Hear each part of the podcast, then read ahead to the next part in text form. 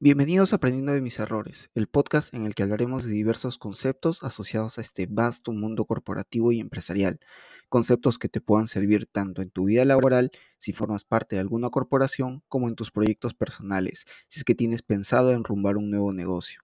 También te expondré mis experiencias para que poder sacar lecciones de modo que puedas aprender de estos errores y evitarlos. Bienvenidos a este noveno episodio de la segunda temporada. Y es que toda la semana he estado pensando sobre qué tema en específico poder hablarles el día de hoy. Y surgió algo bastante interesante tras un libro que leí. De hecho, era un libro que lo tenía guardado durante bastante tiempo en, mi biblioteca. No me había dado el tiempo quizás de, poder tocarlo. Preferí, preferí leer otro tipo de libros, otro tipo de contenidos que una vez de que simplemente se me ocurrió agarrar el libro y comenzar a leerlo, y es de hecho el libro que he estado leyendo durante toda esta semana. Aún, no lo acabo, de hecho está bastante bueno, aún no lo acabo, pero me dejó bastantes preguntas sobre qué hacerme con respecto al tema específico en el cual estaba tratando este libro. Y de hecho es una compilación de artículos de Harvard Business Review referentes a las estrategias de crecimiento es una serie de autores que de verdad hasta el momento que lo voy leyendo, a pesar de que el libro fue publicado hace muchísimo tiempo y los artículos tienen probablemente más de 20 años, aún estos conceptos siguen tocando, siguen viéndose en, la actualidad. Pero hasta ahora, un artículo en específico, una parte de, de este libro, me llamó muchísimo la atención por un concepto que tocó algo que está muy asociado al, tema de ventaja competitiva y es este término denominado como el activo estratégico. El artículo se llama Diversificar o no diversificar de Constantino C. Marquides, en el cual pone como un cuestionamiento, pone una serie de preguntas cuándo una empresa tendría que diversificar. Asimismo, también toma ejemplos de empresas que lo han podido lograr y en otras empresas que no. Y entre estas, incluso pone el ejemplo de Coca-Cola cuando Coca-Cola trató de, incursionar dentro del, del, sector de los vinos y no le fue nada bien. Entonces, entonces se preguntarán cómo una empresa con ese nivel pudo haber fallado en una estrategia de diversificación. Entonces ahí expone justamente el por qué es que esta empresa o, Coca-Cola como tal no pudo haber logrado eso que otra empresa como Disney sí pudo lograrlo a través de, de sus parques temáticos. Y es justamente este, el activo estratégico. Y es que en primer lugar, las empresas suelen confundir el activo estratégico con la línea de negocio. Es muy común esta, esta confusión y esto se debe a que la línea de negocio suele tener o suele atender tres marcos generales. El producto, la necesidad del cliente y los conocimientos y las técnicas clave. Mientras que el activo estratégico trasciende a estas tres. Entonces, ¿qué es este, este activo estratégico? Es que es aquello que te diferencia de la competencia, aquello que te hace único, tu ADN si quieres llamarlo, aquello que te resalta o te hace resaltar de los demás productos o servicios que se encuentran en el mercado. Y para ello, y hacerte la pregunta o, tener esa perspectiva más interna de decir, ¿qué es lo que me hace único? ¿No? Eh, internamente, ¿qué es lo que me hace diferenciarme de todos?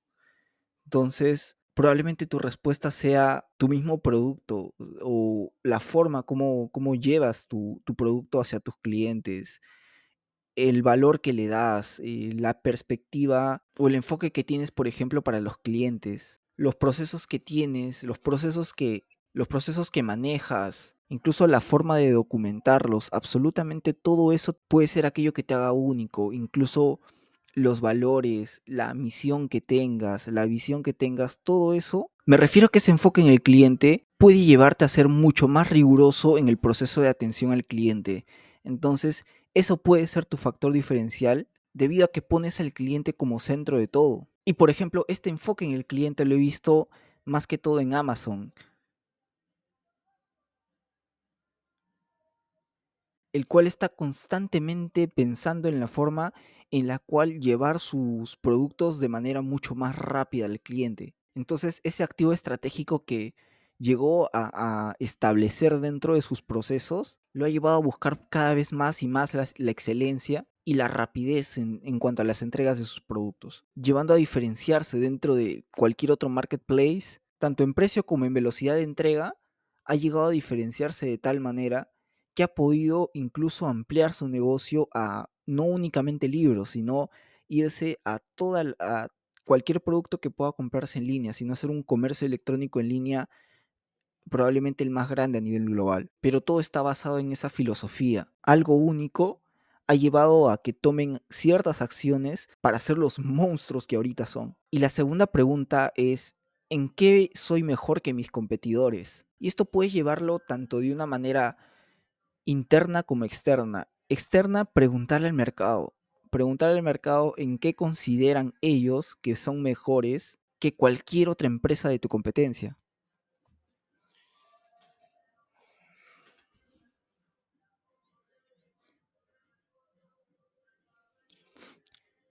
Y es que probablemente no te des cuenta siquiera de que tienes un activo estratégico hasta que el propio mercado te lo, te lo brinda o te lo da, o incluso te lo dice. Y te voy a poner, por ejemplo, el caso de Coca-Cola. Eh, como te mencioné antes, trató de ingresar a este sector de los vinos y lastimosamente no tuvo éxito al respecto. Pero es que probablemente Coca-Cola pensó que meramente su marca era su activo estratégico, era lo que lo hacía mejor que otros competidores. Pero en realidad no era así era esa receta que tenía, era eso que los hizo diferenciarse de todos.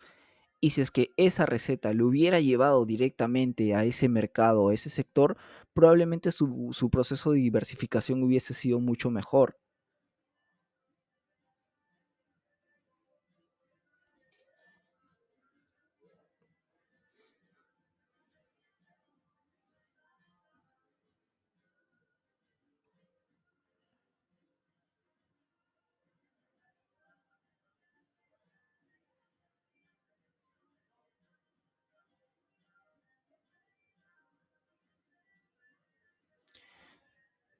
Por ejemplo, el caso de Starbucks. Unos pensarían que el activo estratégico de Starbucks vendría a ser el café, pero en realidad no es el café.